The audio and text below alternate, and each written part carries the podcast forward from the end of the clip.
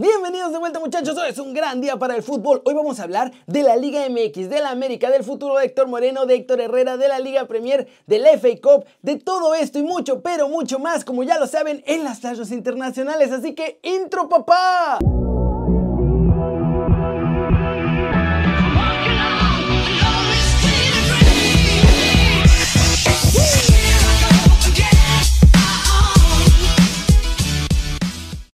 Empezar el video, por favor, suscríbanse y activen las notificaciones para que YouTube promueva los videos a más banda nueva. Ya solo se puede así y les agradezco desde antes de empezar. Ahora sí, arranquemos con la nota One Fútbol del día, el resumen de los partidos de la Liga MX de ayer. Y la verdad es que la cosa estuvo aburridísima, muchachos, terrible. Primero Prueba y Cholos se enfrentaron en el Cuauhtémoc. Los de la frontera consiguieron el triunfo 1-0 gracias a un gol de Fidel Martínez por la vía penal al minuto 14. Con este resultado, Tijuana es tercero general temporalmente con 5 unidades. En el segundo partido, Mazatlán y Santos repartieron unidades tras empatar sin goles en el Kraken.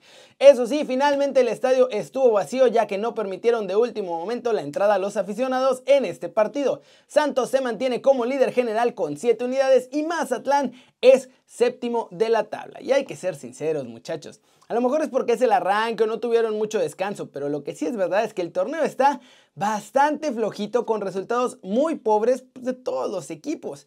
Eso sí, recuerden que si quieren saber todo de la Liga MX pueden bajar la app de OneFootball. Es gratis y el link está obvio aquí abajo. Con eso, nos vamos a la trivia del día, que es precisamente sobre este torneo de la Liga MX y la jornada anterior. ¿Cuántos goles se marcaron en la jornada 2 entre todos los equipos en todos los partidos? A 11, B 23 o C 16. La respuesta al final del video, así que veanlo completo para que sepan si acertaron o no. Y siguiente noticia, muchachos. Ochoa habló en un live de Twitch y resaltó que Nico Castillo es un tremendo luchador. Esto fue lo que dijo. Eh, un luchador, está, está haciendo todo, todo, todo para volver lo más rápido posible. Eh, tiene ese, compromiso, ese, trabajo y pues yo creo que es un ejemplo para, para, todos, para mucha gente y nos daría mucho gusto verlo en la cancha porque él ha pasado bastante mal y, se merece, merece la alegría de volver a jugar fútbol. Como la ven, ya en teoría para mediados de marzo estará listo para jugar, aunque no fue registrado con América. Hay que ver si les van a dar chance de registrarlo antes de que cierre el mercado o si no va a poder jugar hasta el próximo torneo. Con eso nos vamos al cortecito internacional y es totalmente oficial muchachos, los Wolves firman al sustituto de Raúl Jiménez. Se trata de William José, aunque los términos oficiales cambiaron. Se va el delantero, sí, a préstamo, pero los Wolves también van a tener una opción de compra al final de la sesión, que es por lo que resta de la temporada. En los Wolves no han querido dar una fecha para el regreso de Raúl Jiménez, pero por ahora ya se está trabajando en el gimnasio y ya está trotando. Tiene buena pinta para que vuelva antes de que termine también la temporada. Vamos a ver qué pasa con la delantera de los Wolves porque Cutrone y William José van a luchar por el puesto titular en lo que regresa Raúl. Y bueno, ojalá que Jiménez siga mejorando y que vuelva a reclamar ese lugar que se ha ganado a pulso allá en el Wolverhampton. Y vámonos, vámonos con el resumen de los mexicanos en el extranjero, logrando todo porque hoy hay un montón de noticias de un montón de ellos. En Qatar, Héctor Moreno no renovará con el Algarafa y queda como jugador libre. Por ahora, no suenan posibles destinos, aunque acá en México ya están diciendo que regrese a la Liga MX y viendo con qué equipo según esto le iría mejor. En España, Diego Lainez y Andrés Guardado fueron titulares con el Real Betis cuando enfrentaron a la Real Sociedad. Guardado salió al minuto 56 y Dieguito al 66, cuando su equipo todavía perdía 2 a 0.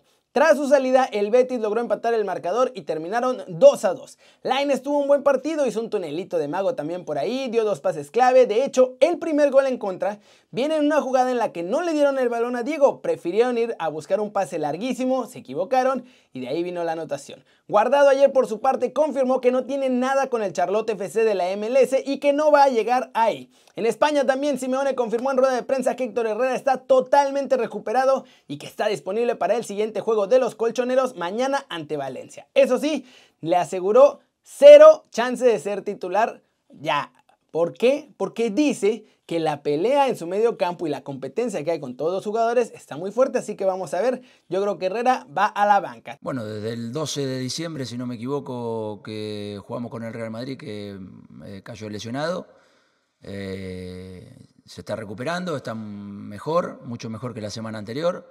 Así que seguramente este, para este partido entrará dentro de los que van a estar disponibles para, para jugar. En cuanto a la titularidad o no, hay una competencia muy buena, muy sana, muy linda, con muchos futbolistas para la posición de, los tres lugares que ocupamos en, últimamente en el medio. Y eso le viene bien al equipo que haya una competencia entre ellos para que salga beneficiado el equipo. También en Holanda el PSV ganó 2 a 0 al Walfik. Nuestro chavo Gutiérrez estuvo en la Vancomer, pero entró en la segunda mitad al minuto 64 y bueno, unos minutos después se llevó una tarjeta amarilla. Guti lo hizo bien, la verdad. Ya se le dé más participación, más confianza, tuvo buenas salidas desde la parte baja del campo, así que ahí va su regreso. Y en Inglaterra, Raúl continúa con su recuperación, pero sigue recibiendo regalos. En esta ocasión, Robert Plant, el líder de Led Zeppelin, le envió varios detalles y un disco autografiado con el mensaje, ¡Vamos Raúl! Eres una gran inspiración, mejórate. Y bueno, así le fue a los mexicanos en el extranjero. Y ahora la pregunta del día es, ¿Ustedes creen que Héctor Herrera va a poder regresar y volver a ganarse la titularidad con el Atlético de Madrid? Ya lo hizo dos veces, también después de una lesión. Vamos a ver si la tercera también es la vencida. Flash News, Celta de Vigo anunció en la tarde de este sábado el fichaje de Augusto Solari. El extremo llega de Racing Club donde fue campeón con el Chacho Coudet que ahora también ya está en el Celta. Firma por dos temporadas y media. El Atalanta muchachos, tremendo triunfo en el derby lombardo ante Milan en San Siro. Hace tiempo le prestaron el estadio porque el estadio del Atalanta estaba en obras y hoy como agradecimiento le metieron un durísimo 3 a 0 al Milan.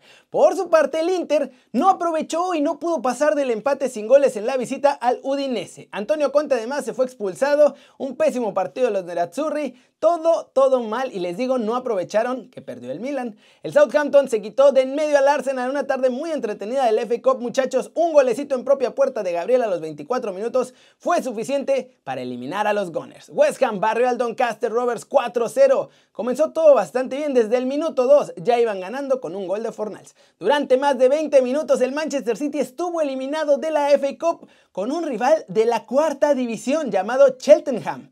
Al final, eso sí, los de Guardiola remontaron y sobre el final ganaron 3 a 1. El Barnsley pasó a octavos de final por la mínima ante el Norwich City y el Bristol City también consiguió su pase ganando 3 a 0 frente al Millwall. Marcaron Diedu, Wills y Semenyo. El RB Leipzig en Alemania perdió 3 a 2 en su visita al Mainz 05 a pesar de haberse adelantado dos veces en el marcador. Con esto se quedan segundo con 35 puntos, pero le dan opción al Bayern Múnich de aumentar su ventaja a 7 puntos si ganan el partido de esta jornada. Bayern Leverkusen también sumó otro tropiezo que lo aleja aún más de la zona alta. Parecía acabar con su crisis con la victoria frente al Borussia Dortmund hace un par de días, pero hoy volvieron a la senda de la derrota en casa del Wolfsburgo 1-0. El resto de la jornada destacó con goleada del Eintracht Frankfurt 5-1 al Arminia Bielefeld, el Augsburgo y el Fribourg se impusieron por idéntico resultado al Unión Berlín y al Stuttgart respectivamente. Y vamos a terminar el video de hoy muchachos con la respuesta de la trivia del día. Yo les pregunté cuántos goles se marcaron en la jornada 2 entre todos los equipos en todos los partidos y la respuesta correcta es A. Apenas 11 golecitos. Una suma bastante pobre para la Liga MX. Y por eso es que ha salido mucha gente a quejarse del nivel que hay.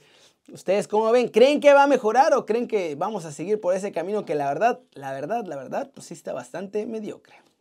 Ojalá que mejore por el espectáculo, por los equipos y por todo, muchachos. Pero bueno, eso es todo por hoy. Muchas, muchas gracias por ver este video. Denle like si les gustó. Métanle un zambombazo durísimo a la manita para arriba si así lo desean. Suscríbanse al canal si no lo han hecho. ¿Qué están esperando, muchachos? Este va a ser su nuevo canal favorito en YouTube. Denle click a la campanita para que hagan marca personal a los videos que salen cada día. Ya saben, yo soy Kerry. Siempre me da mucho gusto ver sus caras sonrientes, sanas y bien informadas. Y aquí nos vemos mañana temprano desde la redacción y el lunes no se lo pueden perder. Recuerden, va a estar Omar Gobea con nosotros. Chao, chao.